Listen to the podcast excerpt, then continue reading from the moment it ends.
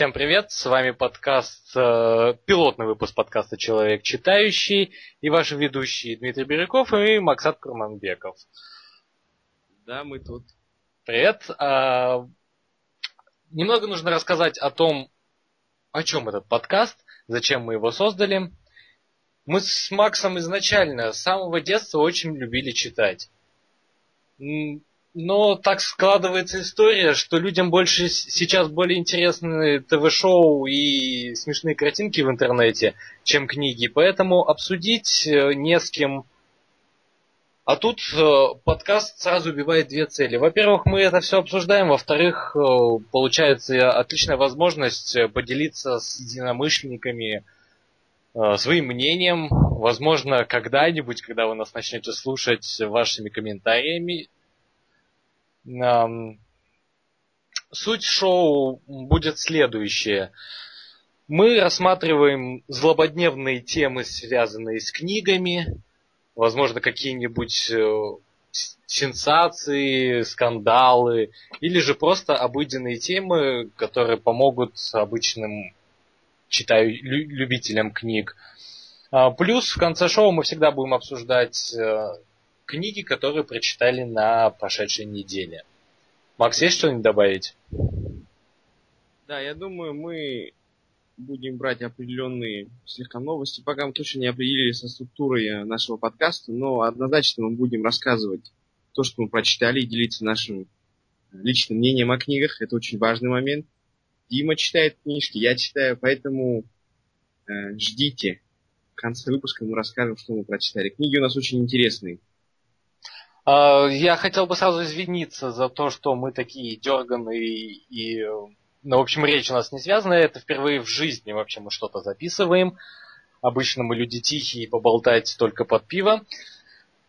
Итак, давайте приступим уже. Ну, первая тема а, хотелось бы обсудить. Вот смотри, Макс, частенько же такое бывает. У нас с тобой постоянно, что мы покупаем очень много книг один поход в книжный магазин может закончиться семью купленными книгами. И вот да, э, с чего, как ты выбираешь, с чего начать? Вот ты купил семь книг, которые для тебя все интересные. Вот как ты решаешь, с чего начать? Ну, не знаю. Вообще, по идее, я бы взял эту цель с того, как я пошел ну, книжки покупать. Иногда бывает, что я книги покупаю по специальности, я сам программист, и книжки, которые я купил по специальности, чисто для самообразования. Поэтому, скажем, возьмем для примера, я купил три книжки по, ну не знаю, маркетингу. Особой разницы нет, с какой начинаю читать, но я знаю, что нужно их всех прочитать как можно быстрее, потому что, прочитав одну книжку в каком-то введении маркетинге, я не смогу понять, что это такое, но прочитав три, я уже смогу примерно иметь общую мысль, что такое маркетинг и как эта штука работает.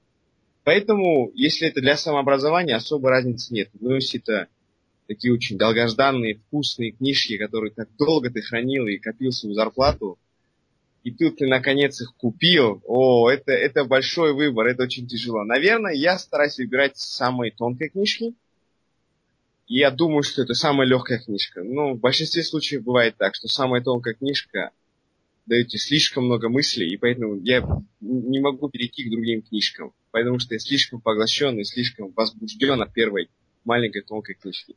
Так что, наверное, изречение «не судить книгу по ее а, обложке» имеет реально двойственный смысл для меня. Вот Но так. у меня схожая, ну, как бы схожая проблема, что я тоже очень много книг покупаю, но я заметил за собой особенность, что я часто прихожу в книжный без особой цели. То есть вот ты, к примеру, говоришь, что ты приходишь да, за книгами по специальности, по работе. Я могу прийти в книжный просто, ну не знаю, жаркое лето, я там, а там кондиционер работает. Я зашел, приглянулась пару-тройку книг, и я купил. И выбор, с чего начать, это всегда, как сказать, трудная задача. Я, конечно, прохожу в, в, в интернете ищу рейтинги, но чаще всего происходит на обум. То есть, если это художественная литература, я просто первую попавшуюся беру, независимо, тонкая она или толстая. Ну, когда я беру литературу, которая поможет нам в моей работе, в моих э, различных проектах, тогда все же пытаюсь просмотреть небольшие краткие описания в интернете, чтобы понять, с какой книги лучше начать. И, возможно, просто книги пересекаются, или, к примеру, одна книга требует знаний, которые дают в первой книге. Понятно. Интересно, как ты узнаешь, что э, есть связь между первой и второй книжкой? Ну, к примеру, если я беру книги про интернет-рекламу, я прочитаю быстренько, быстренько прочитаю summary в, где-нибудь в интернете, на каком-нибудь сайте, и примерно представляю, ну, вижу картину, о чем эта книга, о чем следующая. И сам выстраиваю такую логическую связь, с какой лучше начать, чтобы следующий, к примеру, или у меня будет больше знаний, или тезисы следующей книги будут для меня более понятны. Понятно, понятно. В основном, а какими сайтами ты пользуешься для summary? Или это чисто поиск по Гуглу? Чаще всего просто поиск по Гуглу. А, вот сайт был неплохой, Goodreads, по-моему. .com, да. но этот сайт э, полезен тем, что у него очень много отзывов на книги, плюс крайне полезные рейтинги. Да, да. Там а, очень важный момент, что книжки там люди читают безумно много, безумно большой. Это, это портал на английском языке, так что люди, которые хорошо разбираются в английском или понимают английский, он будет особенно полезен. В основном большим плюсом для меня и для Димы является, что там можно найти именно э, листы, то есть э, сборники книг, э, которые люди читают. Допустим, хотите вы прочитать книжки по game development или game механике, вы заходите туда, пишете в поисковой строке книжки, которые вам нужно найти, и люди составили для вас список. И это очень приятно, удобный список. И там еще можно рейтинги ставить, и, соответственно, ты получаешь невероятно ценную информацию, такую грамотную сгусток информации, где бы ты никогда не нашел бы, или, или по крайней мере, тебе нужно было прочитать все семь этих книг, только потом ты смог понять, какая книга стоящая, какая нет. Это невероятно удобный, очень хороший сервис для тех, кто любит читать разные книжки. И особенно, наверное, для ресерча в, в поиске книг он очень полезен. Ну, соглашусь. И плюс еще у него есть одна неплохая фишка, когда ты, к примеру, увидел определенный рейтинг книг, к примеру, по геймдизайну, ты заходишь в книгу, выбираешь определенную книгу, он тебе показывает summary, плюс тебе, вот ты прочитал summary, тебе все понравилось, и сразу предлагается тебе, он, у него, так сказать, сайт дает тебе ссылки на магазины, в котором ты можешь купить эту книгу в один клик. То есть все происходит моментально. Не, да. не приходится еще раз лезть в поиск, чтобы найти сайт, на котором ты эту книгу уже можешь купить. Все э, сделано для людей. Повторюсь, портал называется goodreads.com. В общем, мы рекомендуем. Крайне полезно. Да, и вот эта маленькая кнопочка, которую Amazon сам запатентовал, а, покупка в один клик, я уверена, зарплаты Диме точно помешала, потому что покупать книги, импульсивные покупки книги, мои, э, книг Димы и, и моих стали, стали намного легче. Это, это очень удобная кнопочка. Да, но эта кнопочка у нее есть небольшой минус, потому что если ты случайно там пальцем ткнул не, ту, не туда, куда хотел, она тебе больше вопросов никаких не задает, она просто тебе деньги с карты снимает. Да, она да, автоматически, да, да. поэтому будьте осторожны с, кни- с кнопкой Buy and While Click, потому что ну, это опасная штука. Это ладно, книжку за 9 долларов ты купил, но ты не обеднеешь. А если...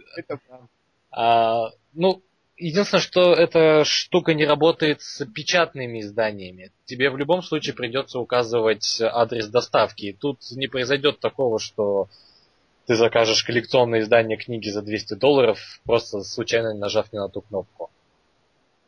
Да, да, конечно, конечно давайте мы чуть вернемся, к какой последовательности. Вот э, мы тут читали пару вещей э, на форумах и задавали вопросы об этом.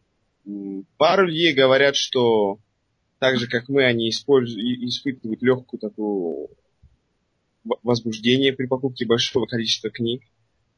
И многим людям достаточно тяжело э, читать одну книгу, я один из таких. Э, иногда получается так, что когда книжка легкая быстрая, я быстро прочитываю, проглатываю в течение меня иногда это слишком долго, и я читаю книги э, могу 3-4, до 5 книг за раз читать одновременно. То есть я абсолютно не теряю внимания или концентрации на разных книгах. Вот так. Но единственный момент, наверное, я могу сказать, что я читаю книги по главам. Вот и и это потихоньку последовательно ведет к нашей следующей теме. А, секунду, у меня вот вопрос появился. Подожди, да. по главам. То есть э, ты можешь э, читать книгу, к примеру, не с самого начала, а тебе интересна определенная глава, и ты начинаешь читать именно с нее, так я понимаю? Э, нет, э, примерно так. Я осознаю, что автор хотел передать какую-то ценность в определенной главе, потому что по-любому его мысль не могла быть длительной на протяжении всей книги. И поэтому, чтобы не терять мысль и при переходе на другую книжку или при чтении другой книги, я предлагаю усилия, чтобы закончить главу, понять окончательный смысл заключения, то, что хотел а, автор передать, тогда я могу спокойной душой перейти к чтению другой книжки. Хотя первый даже я не закончу. Вот так но стараюсь главы читать последовательно. Угу. Так, ну да, ты сказал правильно, мы переходим плавно к следующей теме. Итак, а, часто бывает такое, что мы начинаем читать две книги одновременно. И это всегда чревато тем, что мысли и идеи, которые дают нам эти книги, начинают пересекаться. Вот ты сказал, что ты, у тебя даже до пяти книг доходит. Как ты с этим справляешься? А, ну, в основном, а, некоторые книжки, допустим, если я просыпаюсь с утра, до того, как я ухожу на работу, я читаю где-то около 30-40 страниц. И это, в общем, занимает ровно одну главу одной книжки, ну, в среднем. После того, как я ушел на работу в течение там, поездки метро, похода моей ходьбы до работы, я обдумываю то, что я прочитал. И уже где-то к обеду, когда я еще раз читаю обратно 30-40 страниц из книжки, я уже полностью готов, мой мозг уже э, прочитал, обработал информацию, я уже как-то выработал какой-то вывод или какое-то заключение по этой книжке, я могу спокойно переходить ко второй книжке. Вот. И примерно вот такая схема и структура у меня. Я читаю, чтобы э, иметь какую-то результативность в день, допустим, читать от 100 страниц в день там, до 200, я начинаю читать только 33 страницы за один раз. Ни в коем случае меньше нельзя читать. Даже если ты в туалете, порой часто бывает, у тебя там есть возможность прочитать очень мало страниц и бросить книгу. Я стараюсь с этим бороться. Если я взял книжку, то я дочитываю ее как минимум главу, в лучшем случае 33 страницы. Поэтому мой переход э, к разным книгам так структурно разделен или главы, или 33 страницы. В среднем это э, продуктивно работает, и после 30, 33 страниц я вполне могу обработать информацию, спокойно перейти к другой книжке. Ага. А, ну вот у меня э, ситуация такая же. Ну, единственное, что сразу отмечу, что при я часто пытаюсь избежать ситуации чтения двух книг одновременно. Единственное, что я себе позволяю, это чтение, к примеру, а, литературы, связанной со мной, нужную мне по работе, и одно, при этом в другое время я слушаю аудиокнигу. Чаще всего художественную литературу. Тем самым книга, которая нужна мне по работе, и э, художественная книга, они просто физически никак не могут пересечься. Они не могут э, запутать мои мысли. Что-то я отвлекся. Итак, в общем, я хотел сказать про то, что Макс говорит правильно. Не стоит начинать книгу и не дочитать хотя бы до конца главы. Потому что конец главы – это конец мысли. И когда ты бросил ну, где-то страниц до 5 до конца главы, это, во-первых, глупо. 5 страниц, это 5 минут. А, и с другой стороны, ты практически потерял самую главную вещь в главе, это summary. Но сейчас мы, естественно, говорим не о художественном произведении, а о каком-нибудь э, позна- научно-познавательном. Да, да, да, я согласен. Но очень сложно, иногда бывает так. Э, допустим, книжка, о которой мы будем говорить, я, я буду говорить в конце подкаста, это называется книжка под названием «Я – это я, если я – это то насколько». В общем, это научно-популярная книга о философии. И, если честно, э, для нее вот эта структура прочитать одну главу не сработала, потому что там так тесно связаны главы, что э, прочитать... Это, это как, не знаю, наверное, я могу это сравнить, ну, если вы смотрели когда-нибудь э, сериал, наверное, во все тяжкие Breaking Bad, когда ты смотришь одну серию, уже не получается закончить только одну серию и делать что-то дальше. Ты сразу начинаешь думать, что будет дальше во второй серии. И вот примерно такая же штука с некоторыми книгами. Не получается остановиться на одной главе. Даже если ты получил заключение, даже если ты понял, что произошло, слишком сильно тянет. И вот в этот момент, конечно, а, мне тяжело, потому что я боюсь сломать это правило 33 страниц или одной главы. Но иногда нужно делать исключение из правил, когда книжка особенно хорошая. Вот. А как ты относишься к тому, что вот, э, я пользуюсь этой моделью? Человек, когда берет книгу в руки, он ставит себе цель. Сегодня я прочитаю 100 страниц. Ну, относительно глав, естественно, там может быть 95, может быть 110. Ну, чтобы конечная точка была, был конец главы. Но вот как ты относишься к этой модели? Я считаю достаточно продуктивной. И это позволяет всегда выделить время на книги. Плюс э, лично для меня это да, ускорило да. чтение. То есть... Да, однозначно, однозначно. Я, я с этим полностью согласен.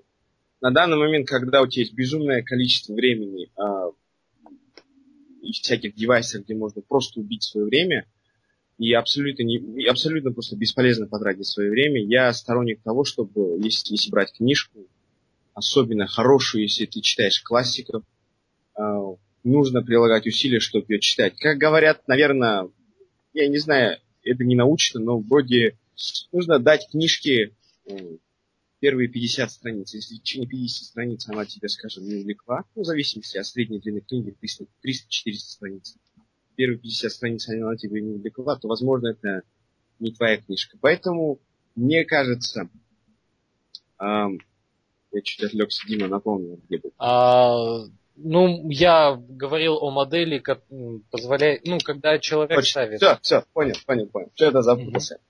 Да, я согласен, я думаю, это очень продуктивно. Ты, ты правда сказал, что нужно садиться с какой-то целью с книжкой. Но это не должна быть такая цель, что типа я прочитаю, я получу вывод, я сделаю заключение, напишу эссе об этом, и все, я, я книжка готова, книжка закрыта, я, я достиг совершенства в понятии этой книжки. Нет. Я думаю, нужно ставить результативность, как Дима сказал, чтобы было время и всегда выделять время для прочтения книги. Это невероятно важно. Но в то же время иногда стоит перечитывать книги. Особенно некоторые. Они стоят того, чтобы перечитывать.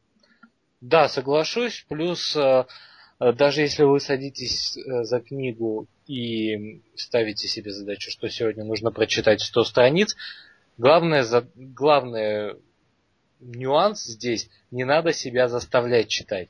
Когда вы себя заставляете читать, такое чувство, что возвращаетесь в какой-нибудь там, ну, в школу, когда вас заставляют читать, что вы не хотите. Если вы уж купили книгу, значит, э, как минимум вы хотели ее прочитать. Если в этот вечер настроения нету, то лучше книгу отложить. Пользы будет больше, когда вы будете жаждать, жаждать эту книгу прочитать. Да, да, не делать насильственно, потому что, э, и, как, как Дима сказал, если у вас было желание купить какую-то книжку, даже если она плохая, позвольте книжке рассказать о себе. Не, навязывайте свое мнение книжке и книгу себе. Так что я думаю, насильственный метод тут не работает, особенно в книгах.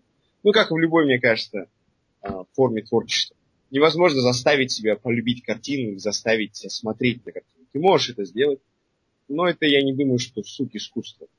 Да, и вот э, я немного заикнулся о том, что после того, как я стал себе ставить цели ну, прочтения 100 страниц, но не каждый вечер у меня есть, к примеру, 3 часа. А, где-то пару месяцев назад именно 3 часа мне требовалось на 100 страниц книги. Э, и со временем, благодаря тому, что каждый вечер, э, вечером у меня все меньше и меньше времени свободного почитать, я стал быстрее читать.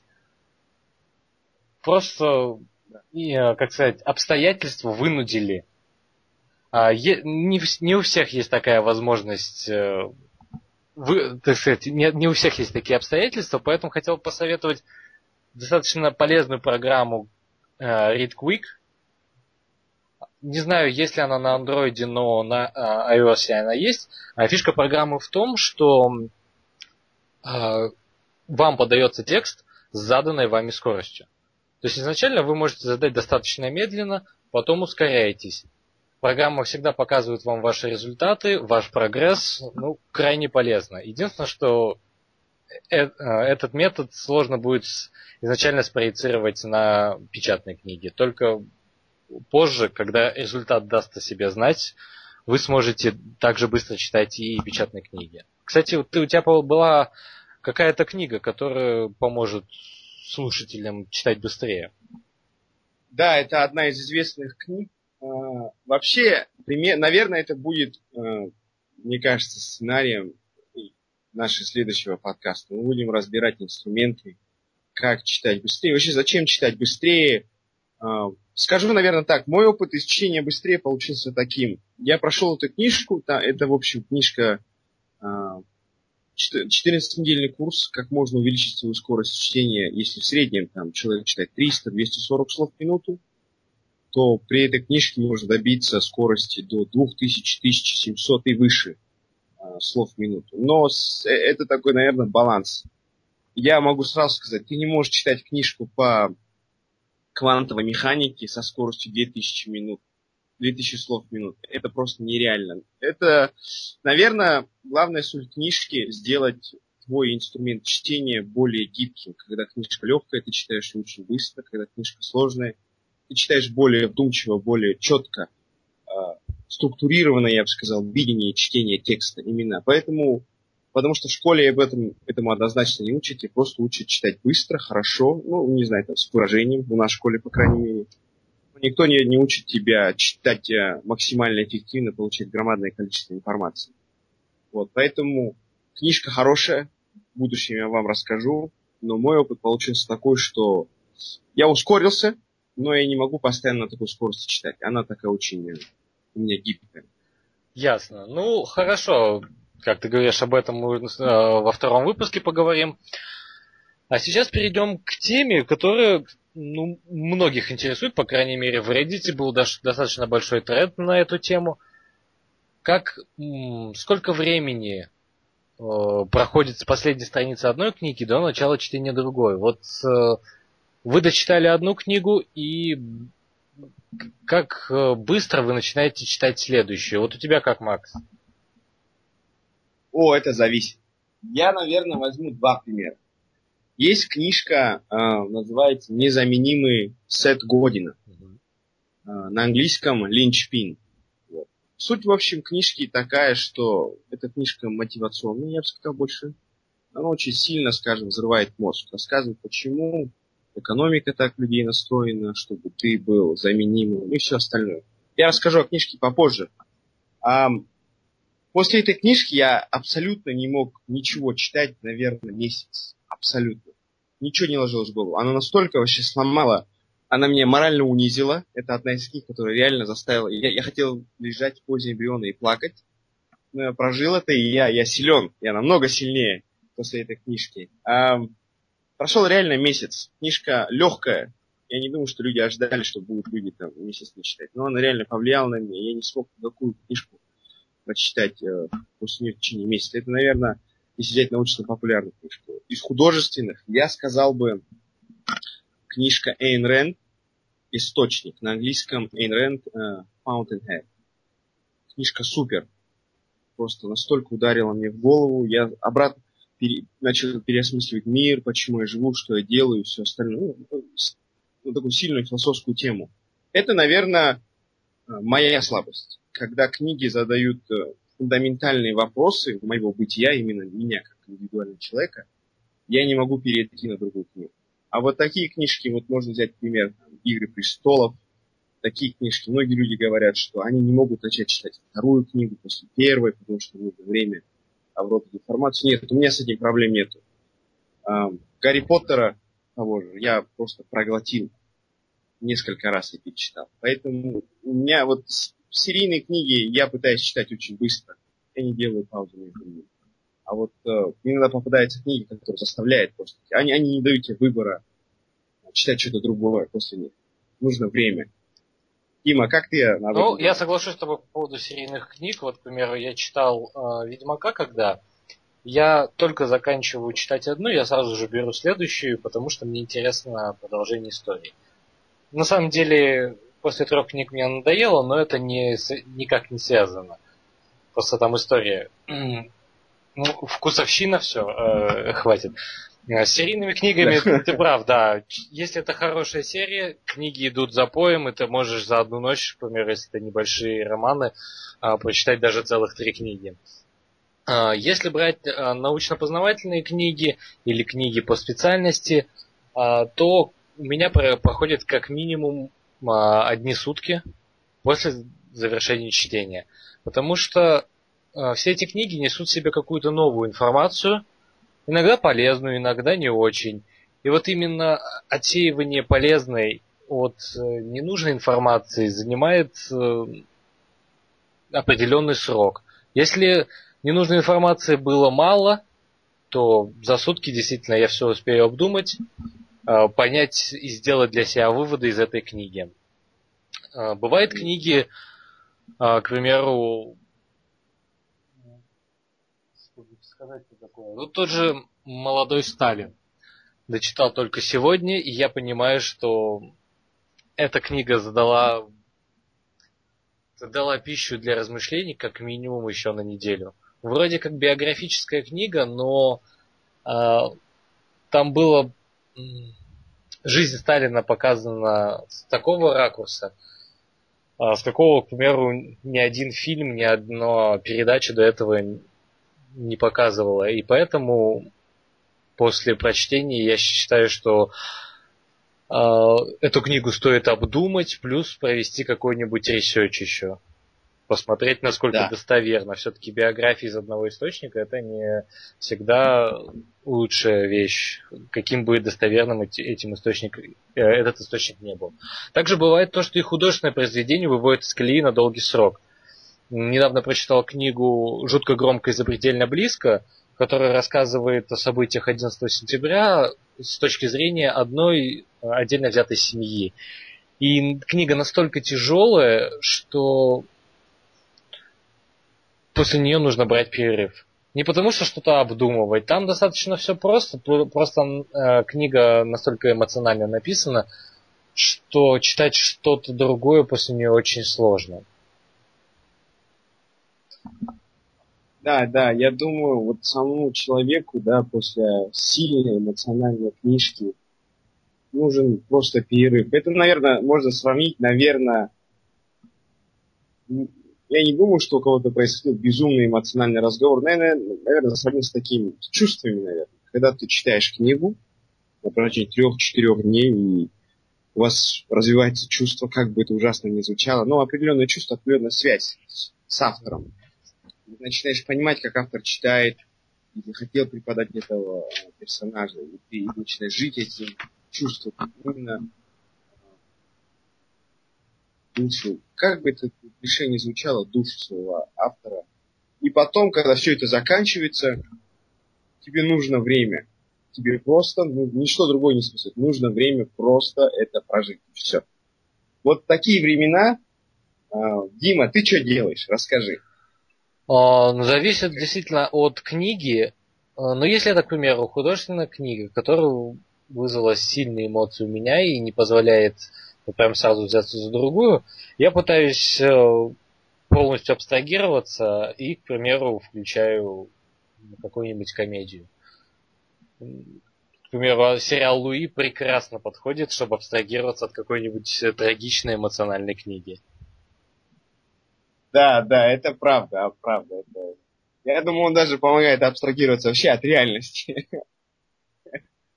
Вот сериал а, Плюс, а, но бывает ситуация, когда, а, ну вот я прочитал а, книгу о геймдизайне, и эта книга, ну мне нужно время а, подумать над тезисами, которые там поднимались. Но при этом а, любовь, моя любовь к чтению никуда не делась. А, и я получается, начать новую книгу я еще не готов. Но при этом есть огромное количество порталов с э, интереснейшими статьями, которые не отнимают у вас столько времени, как книга. Средняя статья читается минут за 15. Это хорошая, качественная статья. А она в себе несет полезную информацию, плюс э, не, так сказать, грубо выражаясь, не загружает вас надолго. Да. Так, ну мы уже, смотри, полчасика-то наговорили. Но предлагаю перейти к книгам, которые мы читали на прошлой неделе. Да. Ты уже упоминал свою книгу, повтори еще, как она называется. Книжка называет, написана а, немцем. Это Ричард Давид Преф. А, название книги очень странное, тщительное. Называется «Я – это я?» Вопрос. Если да, то насколько? В общем, Книжка очень известна, переведена на 32 языка. Суммарный тираж более 1 миллиона экземпляров. В Германии признана одной из лучших научно-популярных книг последнего десятилетия. Книжка имеет э, явную философскую нацеленность. Это философское путешествие. На самом деле, философское путешествие. Дима, твоя Я прочитал на самом деле, на прошлой неделе прочитал две книги. Это был, как я уже говорил, «Молодой Сталин». А вторая книга – это а, «Reality is Broken. Why Games make us, make us Better and How They Can Change the World». Написанная американкой Джейн МакГонигал. А, к сожалению, эта книга не переведена на русский язык, поэтому всем, кто не знает английский, придется подождать или же воспользоваться какими-нибудь э, переводчиками. Итак, эта книга, как уже понятно из названия, об играх, видеоиграх или мобильных играх, компьютерных играх, которые делают нашу жизнь лучше. Они не, э, об играх, которые не просто нацелены на то, чтобы весело провести время, а Сама автор книги это геймдизайнер, который создает социальные игры. Вот, к примеру, один из явных таких примеров, который она приводит, полезных игр, это игра э, об уборке. Уборке на дому. Все знают, что ну, всем лень убираться дома. Никто этого не любит, за исключением некоторых людей.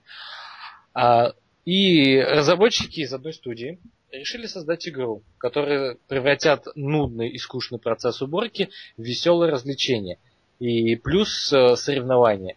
Итак, суть игры таковая. Вся семья создает своего персонажа в игре. А персонажа можно улучшать, но за определенные звездочки. Звездочки перс... э, каждый игрок получает за выполнение определенных задач.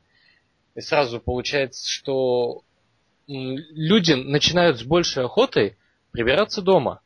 При этом это не вызывает их негативных эмоций. Наоборот, они хотят как можно быстрее сделать это, чтобы получить звездочки и улучшить своего персонажа. Звездочки получаются как за качественную работу, так за, боль... за быстро выполненную работу. А, также другие игроки могут ставить вам своего, своего, своеобразные челленджи, когда тебе дают дополнительные условия для, для выполнения, там, например, э, ты пылесосишь, э, прыгая на одной ноге. Если ты выполняешь это задание, ты получаешь больше звезд. Получается соревновательный момент, плюс э, веселье игры превращает достаточно скучный процесс уборки в веселое занятие для всей семьи. И вот об этом, о подобных примерах вся эта книга – а, полезна она будет э, как обычным обывателям, которые даже в игры-то никогда не играют. А, также а, она будет полезна геймдизайнерам. Потому что очень многие элементы игровых механик там крайне подробно расписаны, и их э, полезно использовать в своих играх. Ну вот, э, как-то так. Да, у меня будет чуть больше вопросов по книге. Давайте я примерно расскажу э, о методах, мне кажется, которые используются в этой социальной книжке. Я книжку эту не читал, но мне кажется, вот этот момент reality is broken очень сильно связан с геймификацией. Наверное, Геймификация это такой термин, где, скажем, если, если очень просто сказать, очень нудные, скучные э, задания, если так сказать, проблемы нашей жизни э, можно превратить при помощи определенных очков, там, добавления определенных методик очень, на самом деле, занимательные и интересные вещи. И можно заметить, что в, в этой книге, наверное, очень много вещей замечается то, как э, даже вот на данный момент, то, что Дима сказал, а простая уборка может превратиться на самом деле очень сильное, занимательное, даже соревновательное а, занятие. О моей книге расскажу. В общем, книга имеет три главные структуры. Первое, это что я могу знать. Не рассказывается. В ней есть очень э, много, 5-6 подглав, где забиваются очень главные философские темы. Начинается там с Платона, Сократа. Почему тот же Платон указывает на, на небо в известной картине и Сократ указывает на землю. Почему? Ну, ну, две главные философские школы. Почему они были правы, почему нет, почему они решили фундаментальные вопросы а, человеческого бытия и задали главный вопрос, и как на это а, реагирует данная современность. Вторая часть – это что я должен делать. Вот, скажем, мы определили, что такое мозг, лимиты нашего мозга, и теперь мы задеваем очень мощную нравственную часть нашего бытия. Тут, конечно, не обошлось без а, изучения Канта, то, что он говорит, что главная нравственная ценность человека состоит в том, что он должен быть добр, должен стремиться к. Вот, а, ну и остальные там были очень, очень-очень э, большая глава, очень большая часть из 20 глав состоит, очень много там контента. И третья глава. Это на что я могу надеяться. Тут, скажем, мы подытожим Первое, что мы изучили мозг, мы поняли, что мы можем. Второе, наша нравственная часть, как человеческого индивидуума. И третьим, третьей части мы изучаем, как мы функционируем как человеческое общество. Тут очень важная тема задета любви. А, что такое быть? Что быть это делать или делать это быть? Важнейшие вопросы а, собственность, справедливость и очень важные современные темы. И самое главное, вот эта книжка подольивается такой таким легким вопросом, что такое жизнь и имеет ли она смысл. Книжка безумно интересная. А, не советую ее читать так, как я читал, быстро, потому что я ее перечитал два раза. И все равно очень мало чего понял. В книжке безумное количество вещей э, цитируется. Там, великие труды великих философов. Поэтому для таких людей, как я, ее особенно тяжело читать. Эта книжка просто сказала мне, вот есть такие хорошие книжки, книги нужно еще прочитать. Так что я еще 7 книжек купил. Вот. Э, это, это результат этой, этой книжки получился. Но я советую всем ее прочитать. Она не является тяжелой философской книжкой. Ни, ни в коем случае. Автор сделал прекрасную работу, объяснив невероятно сложнейшие концепты, э, философские концепты, безумно легко, безумно просто. Примеры. Допустим, я могу взять, невероятно понравился мне пример.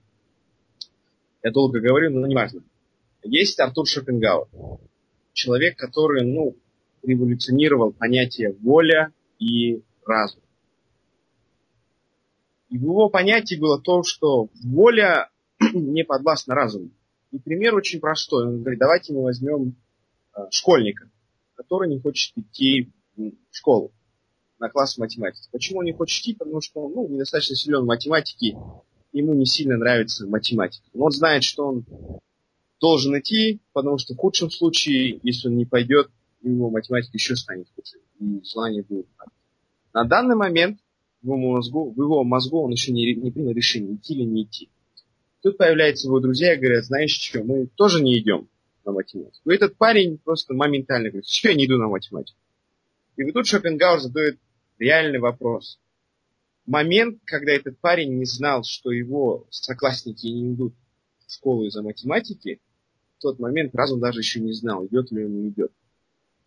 Но когда он узнал, что э, его соклассники не идут, появилось достаточное оправдание, чтобы что-то выше разума верить в том, что не нужно им. И тут большая разница между волей. Воля сама изначально знала, что она не хочет идти в школу. И просто пыталась найти оправдание. Чуть-чуть подождала, когда сама себя не смогла убедить, разум сам себя не мог убедить не идти в школу, подождал, пока друзья не идут, и убедил. Вот э, Но такими простыми примерами автор рассказывает о безумно сложных философских концептах.